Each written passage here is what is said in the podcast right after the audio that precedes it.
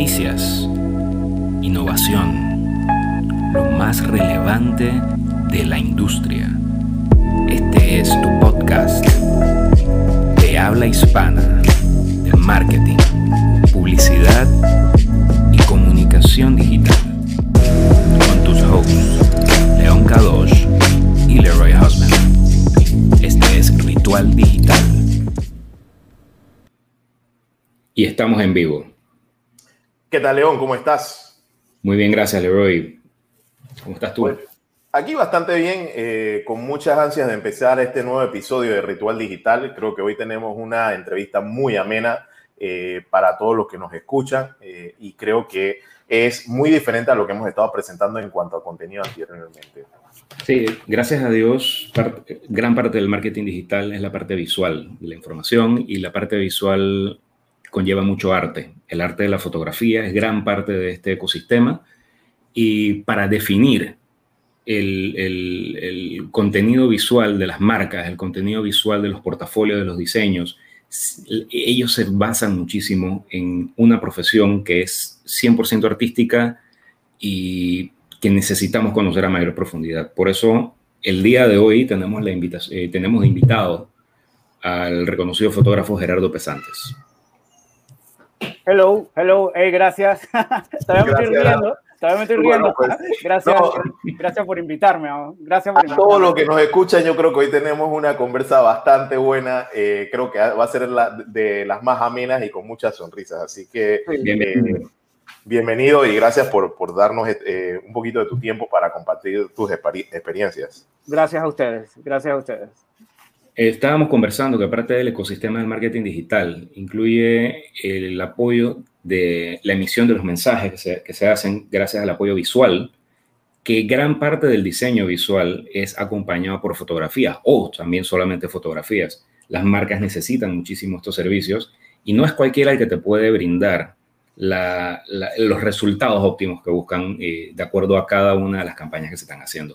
Por eso estás con nosotros el día de hoy, gracias a tu experiencia y por ese motivo queremos conocer un poco más de ti, que nos hables de cuál ha sido el camino que tú has recorrido para llegar hasta donde estás hoy.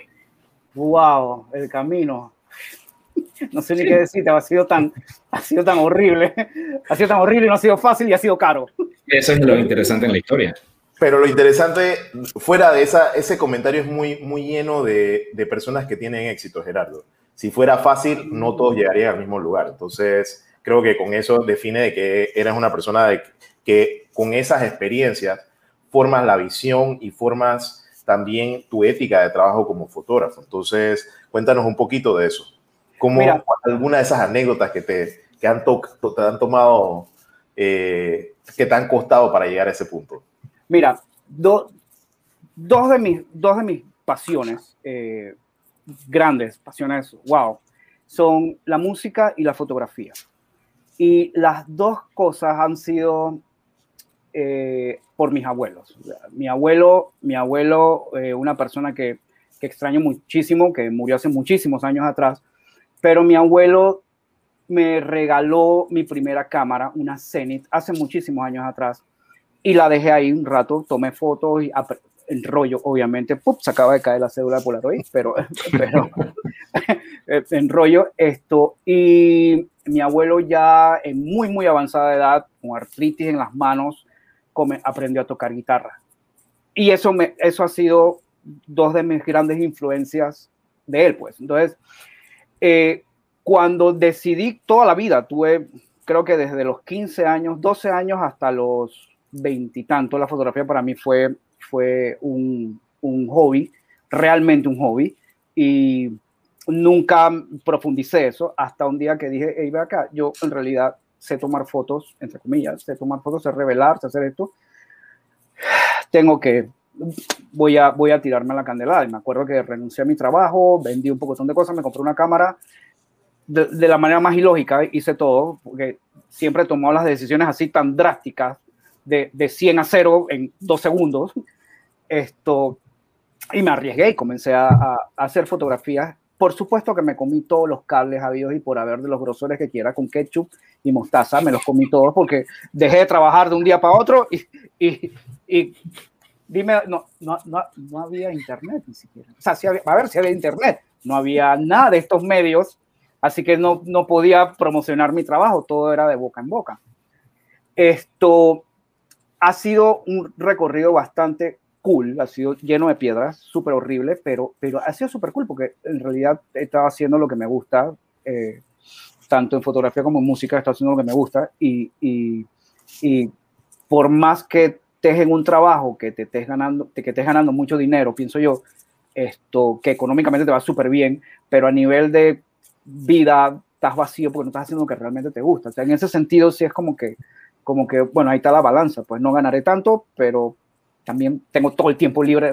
Ah, es increíble, es increíble. Eh, pero, pero sí, sí, hay mucho dinero de por medio. Eh, claro, ya a esta altura ya recuperé todo mi dinero, ya muchas de las cosas son ganancias, pero sí, creo que si pudiera regresar el tiempo atrás, perfeccionaría ciertas cosas de, de, de, mi, de mi carrera de fotógrafo. Esto creo que aprovecharía el tiempo más en lo que realmente quiero hacer, porque siempre como comienzas un negocio estás en la duda y estás en, ya, el conocimiento lo hace todo. Pero ha sido muy divertido el camino, ha sido muy divertido. Una de mis experiencias, vamos a comenzar, si te hablo de experiencias, tengo varias experiencias súper cool. Esto, creo que, creo que voy a mencionar esta porque estamos aquí y, y creo que la experiencia de hacer, haber hecho la campaña del, de la construcción del canal, de la inauguración de, de, de, de las esclusas nuevas, del tercer juego de esclusas, vamos, brother, no tuve la primera, ¿cómo me iba a perder la segunda? No, y fue, fue un, trabajo, un trabajo genial, todo Panamá lo vio y...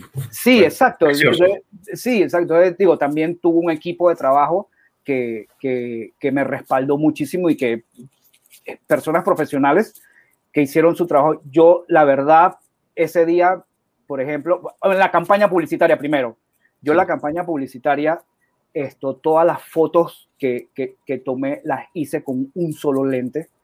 Me fui súper hippie. La verdad que, entonces, la otra ventaja era de que, o sea, ahora te explico por qué me fui muy hippie.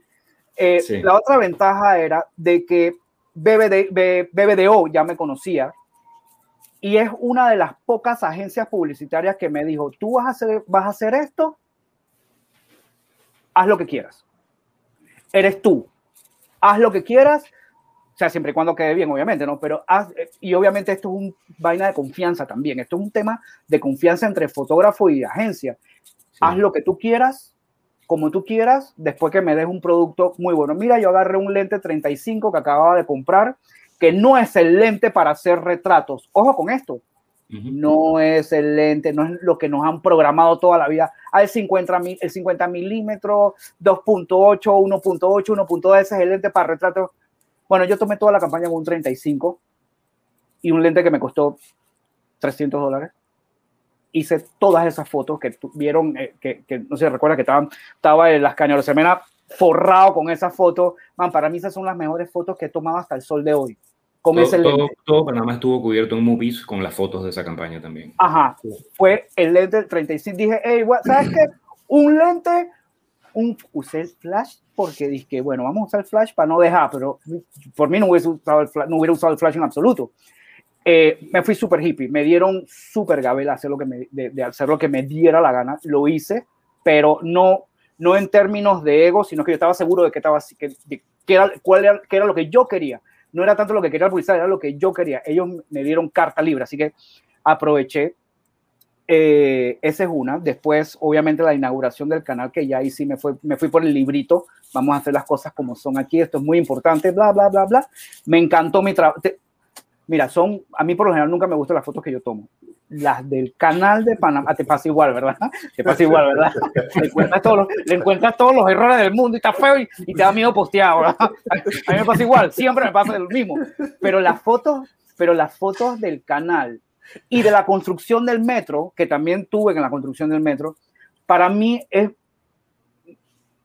es, el, es, es la, los trabajos que más me ha gustado. Y el despliegue técnico que había ahí era tan era más emoción que era más emoción que saber ay tengo que tener esta apertura aquí tengo que no yo creo que era más era lo emocionado que yo estaba por ser parte de, de, de esto Lo interesante es que has tomado fotografías que van a formar o que ya forman parte de libros de historia y de documentos internacionales. Realmente eso es gran parte del legado de tu trabajo en todas estas campañas. Mira, mira que ahora que lo mencionas no me había puesto a pensar en eso. Sí, ese... Wow. no, había caído en cuenta, Es que ese era el comentario que te quería hacer. Tú, este, este tipo de campañas van más allá del entorno publicitario y se convierten en récord histórico. Entonces, eh, nos encanta que nos deje este tipo de anécdotas, porque también definen una, una consulta, definen cómo tú ves, cómo tú atacas el, el tema. Sin entrar en lo, en, lo, técnico de la fotografía, eh, ahí podremos hacer otro podcast para esa parte, pero explícanos cuál era tu racional de utilizar ese único lente, ¿era la colorimetría o había alguna un racional más allá del entorno hippie de que cuando conoces las reglas puedes romperlas? ¿Había alguna otra razón por la, la que querías tener todo el manejo de la imagen con un, un, solo lente? Sí, claro, te voy, a, te voy a decir qué pasa. Y acabas de, tocar, acabas de tocar un punto que yo se lo digo a los pelados nuevos siempre, porque los pelados agarran una cámara y quieren estar haciendo locuras. Y yo siempre les digo, brother, aprendan las reglas de las cosas para poder romperlas. No rompas una regla sin saber que es una regla. Tienes que saber todo. Todo en la vida tiene reglas y todo en la vida está estructurado. Que te puedes ir por otro camino, como sumar 2 más 2. 2 más 2 es 4. No importa si lo haces con palitos de paleta, con bolitas, con naranjas, no importa. Al final es el mismo, pero diferentes caminos, pero al final es el mismo. Entonces, yo ese es una, es una rompe, ah, después que sepas todas las reglas, rómpelas y acomodalas, esa es una. La otra es, el 35 milímetros es, es, un lente street, de, de, de, street photography, lo que se llama street photography. A mí me encanta el street photography, entonces yo quise, esa es una de mis pasiones, y yo quise que, ¿sabes qué? Voy a reflejar las cosas que, en las que me siento ahorita mismo, en, el momento también, ¿no? Que me siento identificado y, y, esa fue una de las razones por la cual usé el, el 35 milímetros, aparte que es un lente hermosísimo, es un lente hermosísimo. Yo uso Canon, yo soy Canonian, eh, me, me, me, encantaría usar Nikon, esas son mis dos marcas que siempre, eh, siempre he querido trabajar con Nikon. El problema es que Nikon no tiene representación en Panamá y, y tú no compras un carro sin llantas, tú no compras un carro sin repuesto. Así de simple, así de simple. Díganme, los niconianos me dan todas las excusas del mundo. No, tú no compras un carro que no tiene repuesto. Punto. Así de simple. Yo, yo aparte que tengo una, una relación con Canon súper buena, nunca me han, nunca me han patrocinado nada, eh, esto, pero tengo una buena relación con ellos y cuando, cada vez que llevo mi cámara a Canon, hey, aquí está mi cámara, ellos me dan una de regreso, esto, para que yo no me quede sin cámara. Y digo, yo, tengo, yo uso dos cuerpos, pero básicamente es, yo creo que la fotografía es, es, es feeling, pues, es, es, mucho feeling, es mucho sentimiento. Está la parte económica, está la, parte, está la parte de negocio, que obviamente vivimos de esto, pero yo, para mí es muy, muy, muy emotivo, es muy, muy, muy, muy de aquí, pues. Que, claro, que a veces me dicen, quiero esto, esto, esto y esto y esto, ok, listo. Pero... Ahora, no, disculpa. no, no, no, tranquilo, tranquilo, dale, dale entendiendo ese espacio entre, nos hablaste un poquito del espacio sobre eh, ser un fotógrafo de rollo, a llegar a esa inauguración del canal con probablemente, obviamente, con cámaras digitales, ¿qué, ¿cómo tú marcas esa carrera con otras experiencias publicitarias que definieron, por ejemplo, esa experiencia que tuviste con la, la agencia que nos mencionaste? Eh, ¿cómo, ¿Cómo esa relación también con el director creativo, que creo que las tres conocemos a la directora creativa de, de la por campaña, supuesto ¿Cómo tú defines esa hoja de ruta? ¿Cómo un fotógrafo enfocado al negocio de publicidad, enmarca su hoja de ruta, entendiendo, ojo, que todos siempre vamos a cometer errores en, en, en hilar nuestra experiencia, pero tú dando consejos, siendo esta, ahora ese rol de maestro, como tú dices, esta es una pregunta como de cuatro partes. Uno, la transición de, de ese Harold de rollo de película hacer historia. Dos, cómo debe ser la visual de este fotógrafo que quiere entrar al espacio publicitario. Y tres, entonces, cómo debe ser el manejo del el fotógrafo para con las agencias publicitarias y la visión que tenga un director creativo o una agencia creativa. Ok, esto, mira, lo, lo, lo importante, ok, vamos con lo de la agencia. Eh, todos conocemos a la China. Sí, a China. Creo que ya no está en Panamá, pero... No, no, no, no, está en Colombia, está en Colombia. Exacto. Saludos a Gina. Sí, sí, sí. Hay que, es más, le vamos a mandar este episodio a, Gina y a Chris. Ella, eh, la China es un amor, ella, ella es súper exigente, pero es un amor, ella está, ella está clarita en lo que quiere. Pero definitivamente que para llegar a ese punto, hay, hay un tema de confianza, obviamente, y, y, ya yo había trabajado con ellos varias veces. Eh, obviamente, ellos, antes de contratarte, ellos ven tu, tu currículum visual, por decirlo así. Eh, y obviamente ya había ganado, ya me había ganado la confianza. Así que el, el, director, inclusive el director de fotografía en el video y todo, todo el mundo concordó con que, hey, haz, haz, lo que tú necesitas hacer. Los parámetros son esto, esto. Así que yo me puse me puse mi sombrerito de hippie y me fui a hacer mi trabajo. Así de sencillo. Pero ¿qué pasa? Llegar a este punto de confianza entre agencia o director creativo, que ojo, a mí la tres veces en mi vida la publicitario, la agencia o la productora me han dicho, haz lo que tú quieras. Tres veces de tantos trabajos que he hecho. Este, este es una parte del, esta es una parte del, de este rubro que para mí es muy frío no, y, y, y hasta me, me, mata un poco, que es la parte de que el creativo ya tiene la idea, quiere esto, quiere lo otro, entonces tú eres, tú eres la extensión de su mente. En, en gráfico, no sé si me explico, tú eres... la libertad de control creativo, definitivamente. No tienes libertad, no, en realidad, en realidad, sí, exacto, no tienes esa libertad, es quiero esto, esto, esto y punto. Tú tienes que estar en el, tú tienes que ser capaz y de tener el nivel técnico para poder hacer la foto que ellos quieren que yo por lo general nunca lo hago. Yo, por lo general, yo, yo por lo Has hablado como un artista. o sea, toda la pinta de un artista. El rock, la música, la fotografía, todo lo hace como un artista. O sea, es, bien interesante de que es más, eh, es más arte que ciencia en tu entorno. Sí, sí, sí, sí. Lo que pasa, lo que pasa es que tú, uno trata de el ego, el, ego, el ego, el ego de artista. Todos los artistas son egocentristas, todos. No hay uno que no lo sea. Pero hay niveles de ego. Hay, digo, el ego no es bueno en realidad, pero, pero, pero hay niveles de ego hasta que llega un punto de, de evil ego. Entonces, ¿qué pasa? Yo mi ego siempre lo he utilizado para ser mejor artista o mejor persona o mejor, y, y sonará extraño, pero por ejemplo, yo quiero ser mejor que el que fui ayer y, ese es ese ego y esa competencia que tengo conmigo mismo. No de demostrarte de que, oh, yo soy buen fotógrafo, oh, oh mira, yo soy buen fotógrafo, yo puedo hacer esto. No, ese no, es, ese, ese no es mi gol. Mi gol es tratar de ser técnicamente mejor, pero para mí, es un orgullo y es un ego que yo tengo conmigo, no con más nadie. Porque hay gente que, hay, hay, gente que toma fotos increíbles y en el menor esfuerzo. A mí todo me cuesta. Y entrando en esa parte de la, del tecnicismo, de la técnica que utilizas para mejorar tu trabajo diariamente, ¿cómo te capacitas para llegar a ese punto? Mira, una de las herramientas que estuvimos hablando tras bastidores de esto, YouTube es una herramienta muy buena y hay que aprovecharla, por supuesto, no hay, no hay, no hay que negarlo. Y lo otro es, si antes una foto de un proyecto, para mí, ojo, para mí, si, la foto es para mí, posiblemente para hacer una foto me pueda tomar, por ejemplo, Leroy me llama, quiero una foto, ok, Leroy, ven a mi casa, vamos a poner el estudio, yo tengo el estudio en mi garaje, vamos a hacer la foto. Por lo general, si es un tema comercial y me llama la agencia que necesitamos un portrait de Leroy, no sé qué, ok, dale, listo, Leroy, ponte ahí dos luces en 45 grados, pap, foto, ¿te gustó? Sí, adiós, chao, cobré mi cheque. Si es para mí la foto, entonces yo me siento, que, que ya proyecto personal, yo me siento, y esa foto en vez de demorarme una hora, no estoy diciendo que la foto que hice comercialmente está mal, no, pues ya me dieron todas las reglas, todos los parámetros, todas las, hice la foto. Pero, pero si es para mí, yo veo los colores de otra manera, yo veo los encuadres de otra manera, entonces me voy a demorar en vez de una hora, posiblemente tres o cuatro horas para hacer ese retrato.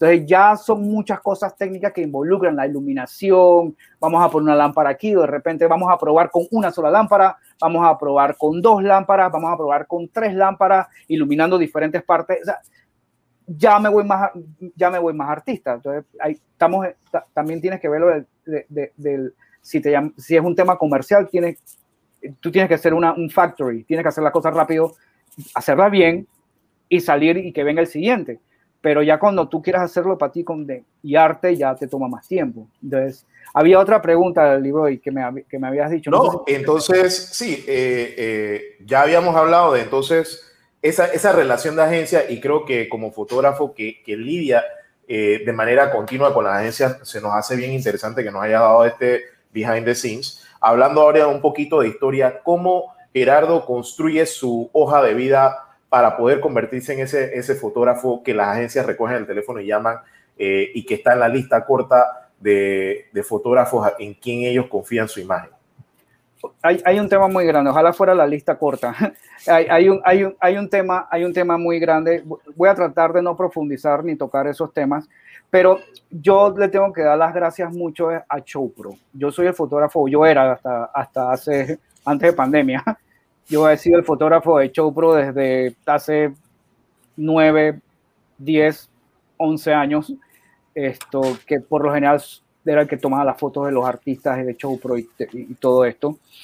Eh, a través de ellos conocí gente, ellos me recomendaban o alguien le pedía, por ejemplo, así caí en las manos de Rubén Blades. Eh, a Rubén Blades le preguntaron, eh, ellos preguntaron, necesitamos un fotógrafo, ah, llamen a Gerardo.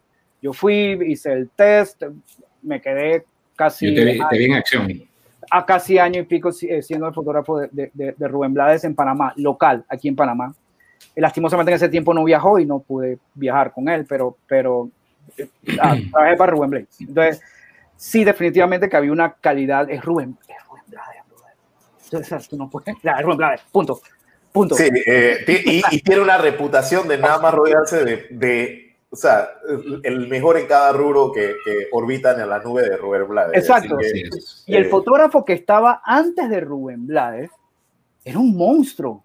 Era un monstruo. Entonces yo dije, cuando a mí me llamaron, me dijeron, tú, yo me dije, y ahora, miedo. ¿Han visto el meme ese? Dije, y ahora sé es cuando sintió el verdadero terror. Bueno, así mismo. Y yo dije, ¿cómo voy a llenar los zapatos de este man? No puede ser. O sea, no, yo no, no, que va, yo no me siento capaz. Pero como mi ego, aquí es donde entra mi ego, yo dije, pero yo no tengo que hacer las vainas, o sea, el, el, el, el diablito dice, hey, pero tú no tienes que hacer la vaina igual ese man, tú eres tú, haz tu vaina tú. Entonces, así mismo fue. Yo, hey, yo soy yo, voy a hacer mis cosas y si le gustó bien, si no, también. Así que parece que sí le gustó todo. Sí, a varios de nosotros nos gustó el trabajo. Te, te vi trabajando en, en, de, eh, en, el backstage del concierto de Rubén Blades en el canal de Panamá, en las escalinatas, sí. un verano. Muy buena experiencia, fueron casi cuatro horas cantando. Sí, sí, sí, claro, claro, claro. Y el resultado de ese trabajo. Entonces, Oye, hay... Ajá. No, no, no, entonces ese, ese tipo de recorrido, y disculpa que haya, haya nada más recordado no, no, un poquito de eso, ese tipo de recorrido eh, entre los artistas, entre Showpro, entre la agencia, ¿cómo tú vas hilando entonces esa experiencia, la vas, eh, sin presentarte con otra pregunta, la vas monetizando hacia el rubro de la publicidad? Yo, bueno, yo entré, yo entré, a ver, no recuerdo quién fue la primera publicitaria que me llamó, pero creo que fue para reemplazar a alguien que no pudo tomar fotos para esa, para, para en esa producción y me llamaron a mí. Oh, yo nunca he sido la primera opción, nunca he sido la primera opción de nadie, de nada más de mi esposa, creo, es que más ni de mi esposa fue la primera opción. entonces, entonces eh, esa es la realidad, no, la vida es así, pero es así. Sea, nunca, entonces, yo, tú sabes, yo siempre dije, man, yo soy yo, yo, ya, si me quieren llamar, me llaman, ¿qué voy a hacer? No? Entonces, eh, no recuerdo quién fue, pero con la primera productora que trabajé, esto fue para hacer unas fotos de un partido de fútbol para Cable Onda. Así que yo llegué, tomé mi foto, a la gente le gustó mi foto y me convertí en el fotógrafo de ellos por años, como por siete, ocho años seguido. Entonces, cada, esta es la otra, cada vez que yo me, alguien me, me dice, necesitamos una foto de este estilo, entonces yo les mando, ah, yo tengo esto, queremos una foto súper saturada, yo tengo esto, queremos una foto bien watch, que los colores, ah, yo tengo esto, y cosas que he hecho de proyectos propios o, o, que clientes me han, me han, pedido. Por eso es muy bueno estudiar, eh, no estoy diciendo que te que meter a la universidad, pero es muy bueno estudiar también los diferentes estilos de fotografías que hay. Panamá es un país muy chico, yo lo veo de esta manera, Panamá es un país muy chico, aquí de vaina somos 4 millones de habitantes y mal contados. Entonces, eh, lastimosamente no todos los fotógrafos podemos vivir de lo que a nosotros nos gusta, de la fotografía, pero de una rama específica. Tenemos que aprender a hacer de todo. Y creo que eso a raíz de los años me ha hecho como que muy versátil en la fotografía de poder cambiar de un estilo al otro, con problemas o sin problemas, porque hay veces que, ¿cómo es que, cómo es que hacía esto? Ah, esto es así. Pero, pero, pero es un tema que sí tienes que prepararte, ¿no? Porque, porque la, la, la publicitaria a ellos no les interesa si tú vienes graduado de la mejor escuela de arte del planeta. Ellos quieren que tú sepas cómo reflejar lo que ellos, lo que ellos quieren. ¿no? No, esto yo creo que lo define muy bien para, para cualquiera que nos escucha y una de las, uno de los lemas que León y yo creo que hemos tratado de definir en todo esto es el valor que se lleven las personas que nos sintonizan o nos escuchan a través del podcast, que es, y lo has enmarcado súper bien, tres o cuatro veces has repetido un tema que, que me ha gustado mucho, que es la educación continua, el desarrollo de un estilo, pero es el resultado de la educación, o sea, y no es una educación formal. Creo que eh, YouTube ha democratizado el acceso a la fotografía, es más, como también la producción de video. Eh, eh, producir películas antes era un proceso pesado en cuanto a equipo, costes de producción, e incluso hasta las computadoras que eran necesarias para producir. Entonces ahora todo esto se ha democratizado. Tú haces películas con un celular. Tú haces películas con un celular. Ah, ¿quieres ver mi fondo? Es mi fondo de pantalla. Ah, nice. Tú sabes que soy vicioso de Star Wars. Ahora, bueno, es que yo creo que todos estamos en esa, estas tres caras están en esa generación ahí. Ahí, puedo ver la Artudito que tienes en la esquina. Ah, sí, por ahí, no, y tengo mi reloj de... Mi reloj de... Pero tengo una, una, pregunta para ti con, con, respecto a la parte publicitaria. ¿Cuáles son las recomendaciones que le darías a los principiantes el día de hoy para que, no, que, para que vayan en el camino correcto, en la dirección correcta y sin desvíos? Ok, la dirección correcta no sé cuál es, la verdad. Creo que es un tema entre, entre persistencia, persistencia, eh, hay, y tengo que ser honesto, hay un tema de rosca también. O sea, no, no, o sea, no, no, no, te voy a mentir, porque hay un tema de, también de, de, de, al cual todos hemos sido afectados en algún momento y todos hemos pertenecido a alguna rosca en algún momento. O sea, esta es la verdad, es así. Eh, tú lo que tienes que tratar de hacer es llegar tu de, de, hacer que tu trabajo llegue a la persona correcta. Esto, eh, lo otro es que va antes de todo esto, aprende a usar tu equipo aprende a dominar tu equipo porque lo que te va a pedir la publicitaria no es nada más desenfocar el fondo. ¿Ok? O sea, eh, hay, hay, hay muchas otras cosas técnicas. Porque, por ejemplo, a veces tú quieres hacer una foto, uno cuando toma fotos, tú quieres que cada foto sea la mejor foto de tu vida, pero no es así. No, es imposible que, cada, que de 300 fotos, 300 sean buenas. No, de vaina 20 son buenas. O sea, esa es la verdad. Entonces, tú tienes que estar preparado eh, eh, físicamente y knowledge, tienes que saber usar tu cámara, cómo plasmar lo que tú estás viendo, plasmarlo en tu cámara de la manera que quieras. La edición después se te va a hacer, se te va a hacer más fácil. Pero hoy en día, y esto lo tuvimos hablado también tras bastidores, eh, todo el mundo quiere ser fotógrafo, no está mal, pero yo no me considero fotógrafo con esto, yo nunca me he fotógrafo porque nunca lo estudié en una universidad y tengo problemas con eso que cada vez que diga fotógrafo, sí, pero bueno, eh, es esto, aprender a tomar fotos con tu cámara, con tu equipo, para después editar. No editar primero, ah, no saber editar primero en Photoshop o en Lightroom y después aprender cómo tomar fotos. No, o sea, ese no, that's not the way, ¿sabes? no, no lo es, no lo es. Y lo que decía, los fotógrafos de hoy en que no, eh, no, que nadie que esté viendo esto me malinterprete, o sea, esto no tiene nada de malo, pero que no te conviertas en un editor de fotos, conviértete en el fotógrafo, no en el editor, porque las herramientas están ahí y todo tiene económicamente un valor accesible. El Photoshop, antes para tú tener, por ejemplo, antes para tú tener un cuarto oscuro, tenías que habilitar un cuarto en tu casa, por lo general era un baño, eh, o hacer un cuarto Hoy día un cuarto te puede costar en tu casa, en el patio de tu casa te puede costar fácil 5 mil dólares, fácil, más meterle todo el equipo que necesitas para revelar que en estos días, hoy día es una hipizada, que me encantaría, decir que no, me encantaría tener mi cuarto oscuro, pero, pero te, vas, te vas a tener que gastar un montón de... Entonces, Lightroom y Photoshop son tu cuarto oscuro. Haz lo que tú quieras con Lightroom y Photoshop. Edita todo lo que tú quieras, pero aprende a usar tu cámara. Yo, tu cámara es tu, tu, tu, tu herramienta que está, que está de primera en, el, en, el, en, la batalla. O sea, es la cámara. Entonces, hay que dominar eso, pues. Hay que dominar eso. Y, y ya, y no sobresatures la piel de la gente, por favor. por favor, gracias. Gracias. Nadie tiene piel de muñeca. Gracias. Ay, gracias. Exacto. Gracias, gracias por mencionarlo. Es, es increíble la cantidad de filtros que se están aplicando a las personas de una manera irreal. Eh, pero tengo otra, otra pregunta para ti. ¿Cómo los medios digitales han impactado tu carrera y cuál es el que es más relevante para ti? Mira, te soy bien honesto.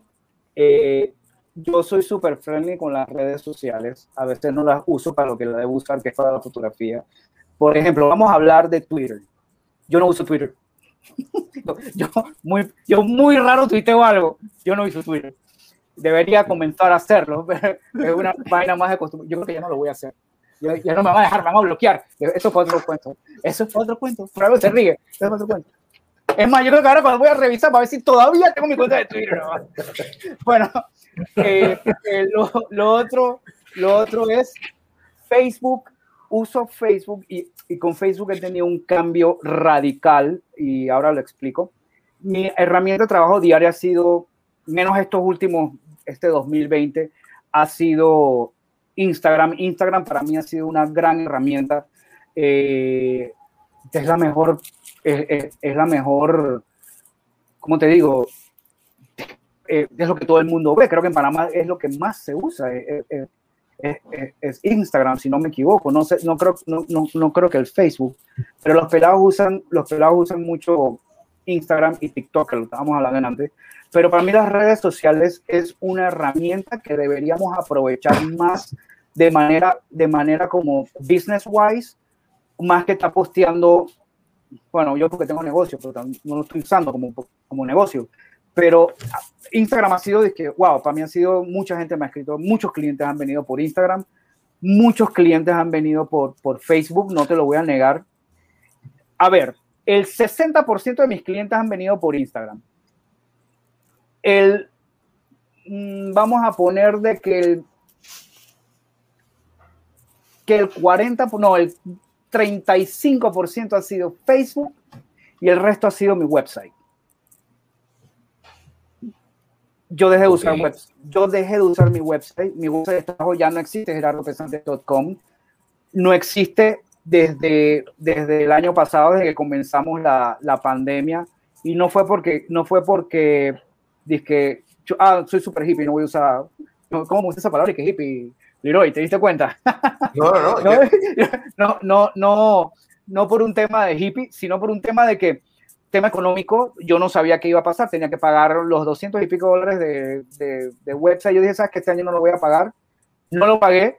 Los clientes me siguieron llegando por Instagram y, y si te soy honesto, en 6, 7 años de tener mi website, si acaso cinco clientes me han escrito a través de mi, a través del email de mi website. Entonces, todo ha sido a través de redes sociales. Entonces dije, este año no voy a tener website, voy a trabajar un poco más con, mi, con mis redes sociales, que al final del día es lo que más ven.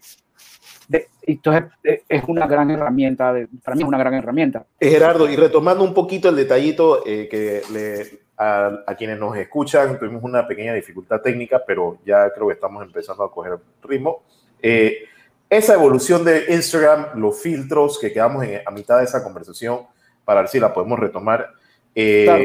¿cómo, ¿Cómo Instagram, siendo tu 60% de ingreso de nuevos clientes o de clientes como referencia, eh, esa, esa apreciación por la fotografía eh, generada por un profesional versus hacerla con un iPhone, por usar una, un, una, una expresión, eh, ¿cómo la defines tú y cuál es el nuevo reto para quienes desean hacer de la fotografía profesional eh, su forma de ganarse la vida? Mira, no te lo voy a contestar tan técnico, porque tú conoces de fotografía, ustedes conocen de fotografía y, y, obviamente yo también, pero hay, hay un tema, acuérdate que la gente no tiene el ojo educado. Es, es, como, es como esto, tú escuchas la música que a ti te gusta, punto, tú no sabes qué instrumento están tocando, eso no te viene a la cabeza, o sea, si no eres músico, o sea, no importa qué género de música tú escuches siempre y cuando te guste.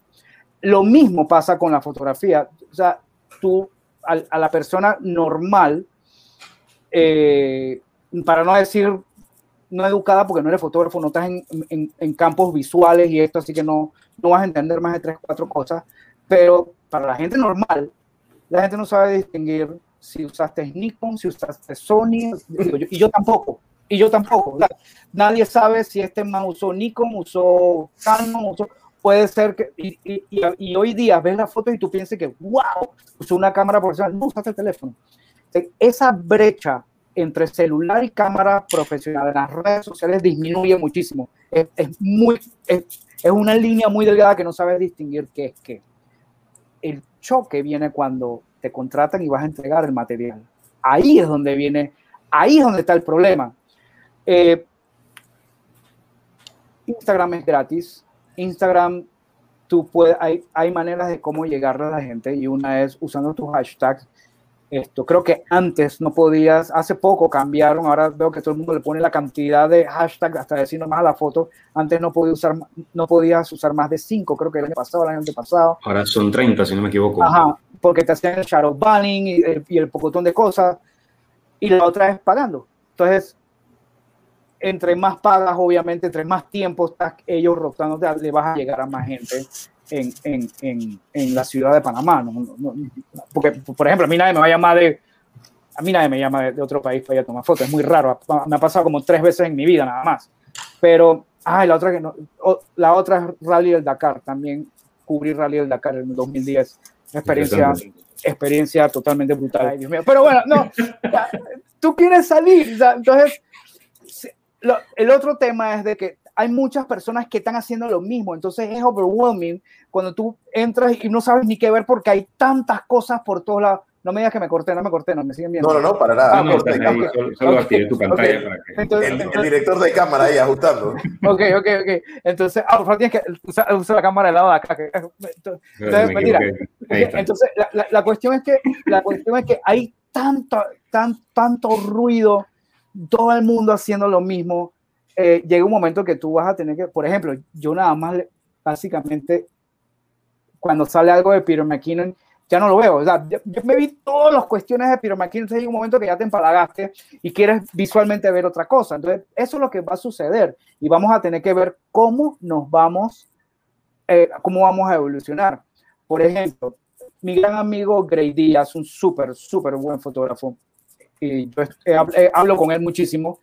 Y, y, estuve hablando con él la otra vez y le dije, le dije, brother, me lo encontré el año pasado, no, bueno, el año pasado que me lo encontré tomando fotos en el parque de diversiones, eh, el, el Playland Park.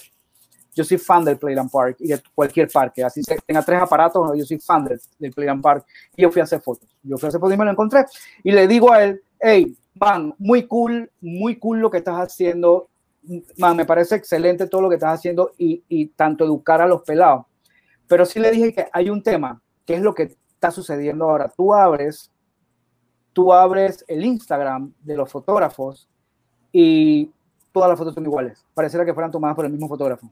Eso es una realidad.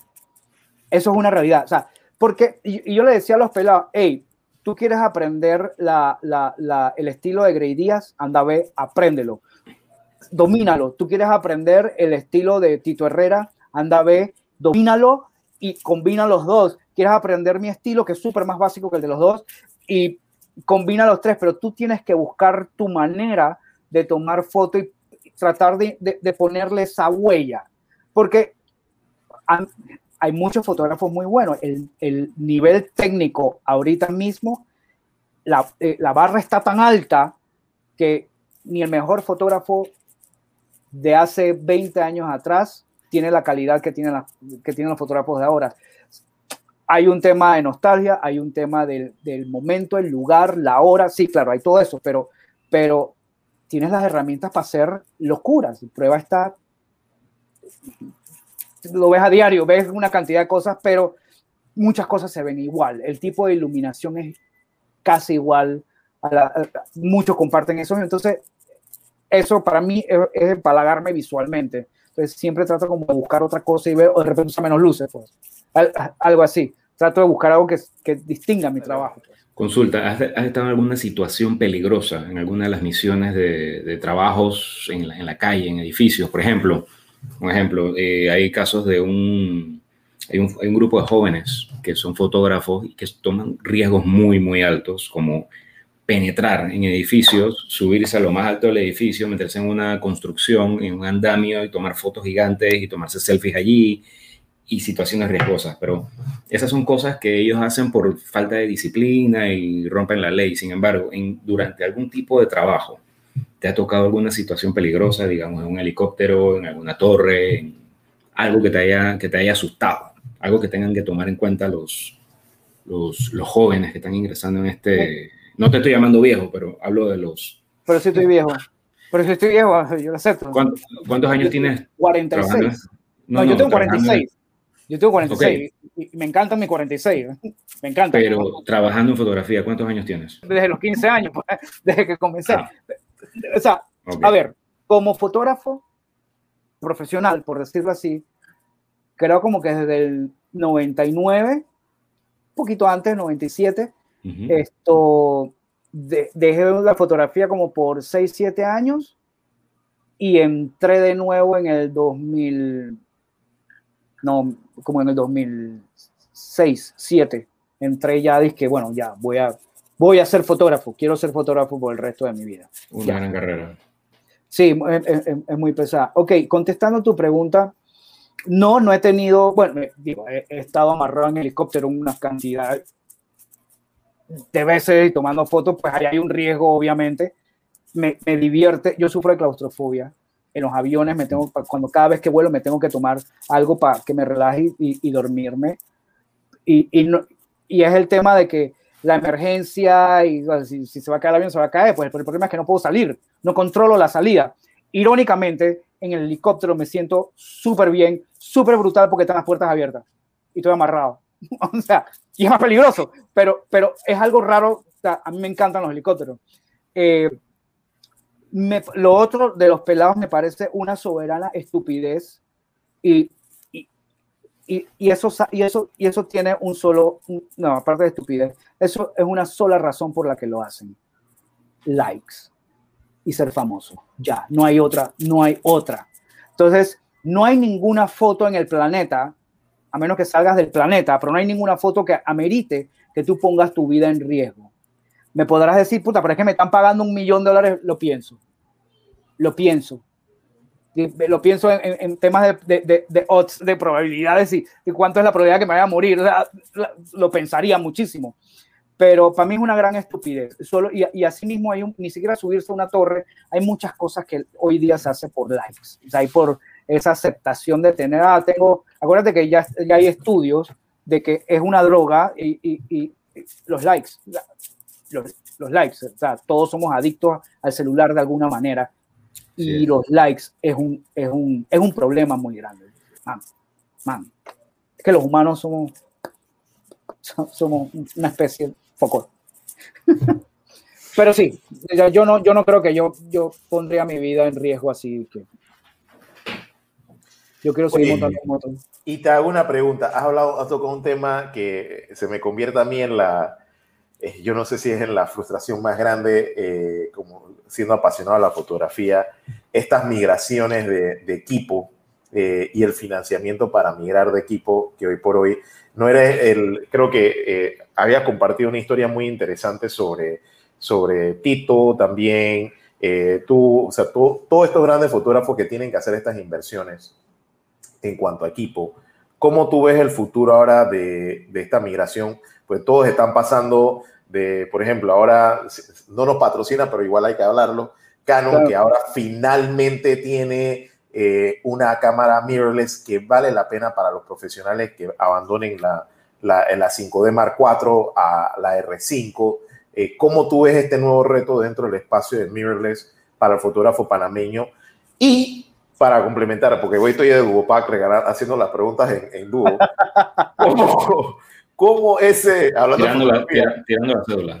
Tirando la cédula y hablando de fotografía a la vez. Tirando la cédula, recuerda, tirando la cédula de Polaroid. La de Polaroid. No es la otra, no es la más nueva, es la de Polaroid. Correcto. ¿Cómo hace el puente? ¿Cómo, cómo un, un Gerardo hace el puente? Las compras de equipo, la integración a mirrorless, y entonces, ¿cómo tú eh, le pides al cliente que valore el coste de tu trabajo para poder sufragar estos, estas transiciones de equipo tan costosas? Bueno, eh, vamos con, con, mirrorless. Yo vengo usando mirrorless desde hace cuatro años. Eh, las mirrorless no son nuevas para mí. Yo soy un, ¿No compartes el equipo que estás utilizando? No, ahorita mismo no, porque ya lo vendí. Pero sí ah, te digo, pero soy un fiel, y te digo por qué la vendí. Soy un fiel amante y fan de Fuji. Mm, a mí me tiene sin cuidado si Sony tiene 88.500 píxeles. A, mí, a mí eso no me interesa. El equipo no es lo que... Yo tengo que tener la conexión con el equipo. Obviamente tengo la conexión con Canon emocionalmente y tengo la conexión con Fuji. Eh, Fuji, vendí mi cámara Fuji porque a un, un, buen amigo mío y un fotógrafo, muy buen fotógrafo paisajista, le robaron su equipo y él tenía la misma Fuji que yo. Entonces, esto, yo con dolor en el alma, pero le vendí la cámara, se la vendí súper barata, se la vendí en 600 dólares. Coge y otra persona me compró el lente, toma porque sé que lo necesita. Yo tengo dos cuerpos de Canon, eh, uso 5D Mark IV. Esto, y me quedé, pero yo soy un enamorado de, de, Fuji. A mí esa es, esa es la cámara que a mí, fuera de, fuera de Hasselblad, pero Fuji es, eh, sí, sí, estamos hablando de, estamos hablando de peras y porotos, o sea, en realidad, en realidad, no es peras y manzanas, peras y porotos. Entonces, eh, eh, yo, a mí me encanta Fuji y la usé por años y es una cámara súper versátil. mirrorless es lo que viene es lo que viene.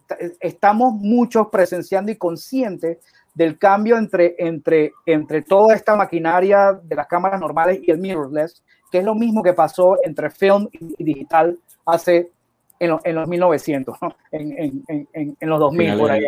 Sí, final, cuando, cuando, entraron las Mavic y todo esto. Exacto, exacto. Entonces, las cámaras evolucionaron muchísimo y todo el mundo se cambió para digital porque es la inmediatez de la cosa, de, de la foto. entonces, mm. ahora se ha puesto más inmediato con las redes sociales.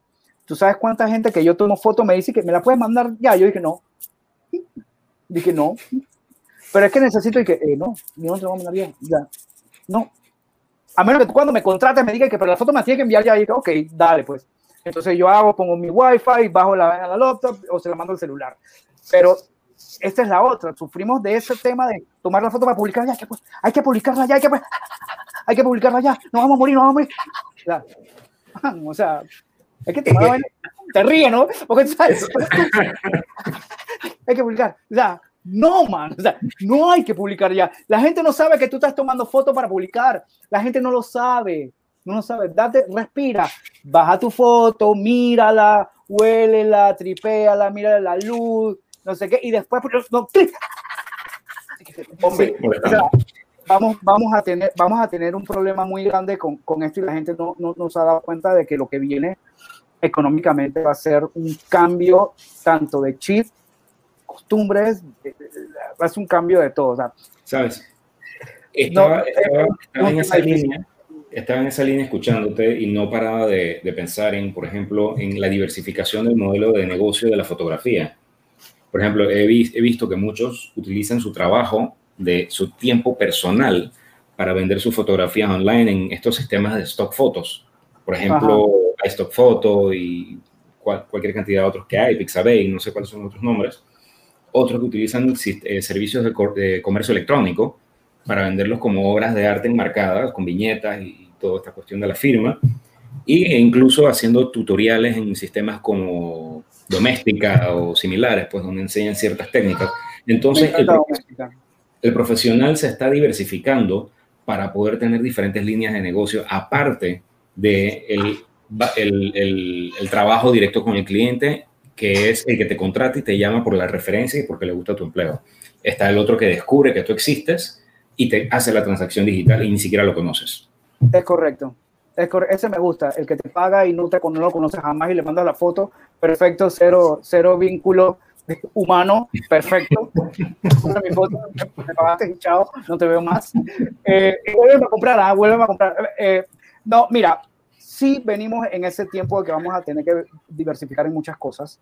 Eh, por ejemplo, tomar fotos de graduaciones, tomar fotos de familia, fiestecitas, hay que hacer fiestas. Yo, yo he que hacer fiestas, eh, no me molesta en realidad. Eh, baby shower, hay que hacerlo. Ahora, o ahora es un momento donde tienes que hacerlo a menos que tengas contratos grandes. Yo no tengo contratos grandes ahorita mismo. Entonces, a mí quien me llama, yo, hey, yo, ¿cuánto te cobra tanto? Ah, pero es que lo que pasa es que ese precio está que bueno, ¿cuánto tienes? Tengo dos dólares. Eh, no, pues dale, me, quedo en mi casa jugando PlayStation.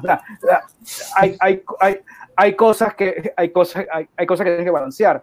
Esto, sí, sí, todos vamos a evolucionar, todos en todos los rubros, no solamente en la fotografía, en todos los rubros. El único que he visto que no ha cambiado ha sido el paletero, te lo juro y, como, y, no, no, no, no, espérate, espérate, espérate. Esto, man, yo cada vez que vengo subiendo la loma de mi casa y veo a ese señor, man, yo dije, no puede ser, no, no puede ser. O sea, todavía hay gente y todavía hay gente que se va a quedar así. ¿ah? O sea, en general, también, en el rubro que sea, hay gente que se va a quedar así. Entonces, y van a morir. Y van a morir. Tienen que, tienen, hay, hay que evolucionar, hay que buscar la manera de cómo evolucionar, porque si no vas a morir. Perfecto. Un último consejo para, para, los más jóvenes, algo positivo que quieras comunicarles y cerramos.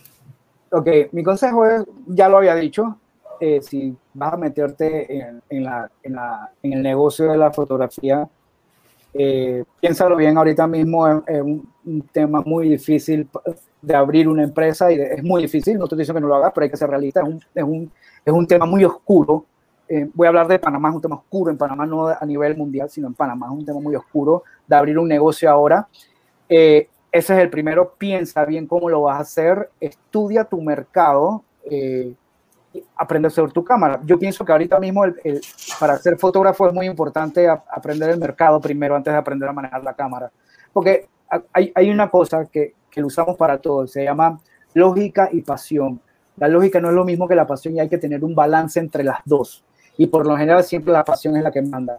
Porque uno, nosotros como humanos somos apasionados, entonces, y tienes que tener, está bien, pues me voy a comprar una cámara, todos queremos esa cámara. Yo tuve la 1DX, la primera que salió, porque era fotógrafo de la selección nacional. Es una cámara que, de la selección nacional de fútbol, porque es una cámara que cuesta 7 mil dólares. Yo comprarme a estas alturas, hoy o antes de COVID, una cámara de 100 mil dólares, todo el mundo la queremos, la 1 de X2, porque, ay, porque es la que no es rentable. Para nosotros, para mí no es rentable. O sea, no, no es rentable. O sea, sí le sacas el costo, pero tienes una cámara muy grande, pesa demasiado, no, es rentable. O sea, comprate tu 5D más 4 si quieres, o, hasta una Rebel hacer trabajo hoy día. Pero no, bueno, ha sido un placer, Gerardo, un gusto enorme para todos nosotros. Ya ustedes conocen a mi hijo. Ese es Harold. ¿Qué tal? Ese ¿Cómo estás, Harold? ¿Cómo estás, Harold? Espérate, espérate. ¿Cómo este, este, man estaba hablando mal de ti antes. Me imagino, sí. Pero espera un segundo. Eh, ¿Te vas a llevar mi carro? No, ahora no se puede salir. No se puede salir. yo, tengo una relación, yo tengo una relación con este man súper cool. O sea, es que la desventaja de él es de que yo no soy ese papá viejo, yo siempre se lo digo, yo no soy ese papá viejo. yo... Él me quita el PlayStation, ¿qué, qué puedo hacer? no es mentira, no es mentira, lo tengo en mi oficina, se lo quité. No es mentira, no es mentira. Chao, un gusto. Oye, nos vemos. Sí, um, pero bueno, algo más Así esto que no hemos contado buchinches, pero ya estos buchinches son para. Ya, esto hay que, ya, ya, después de esto, hay que para que abran para poder reunirnos, ver las caras y tomar no, las pintas. Eh, esto, esto, es una conversa con una buena pinta. Sí, claro, por supuesto. Eh, por supuesto. No, no, no. Mira, y has dicho algo muy cierto. Mira que el otro día yo estaba viendo. Hombre, eh, creo que fue.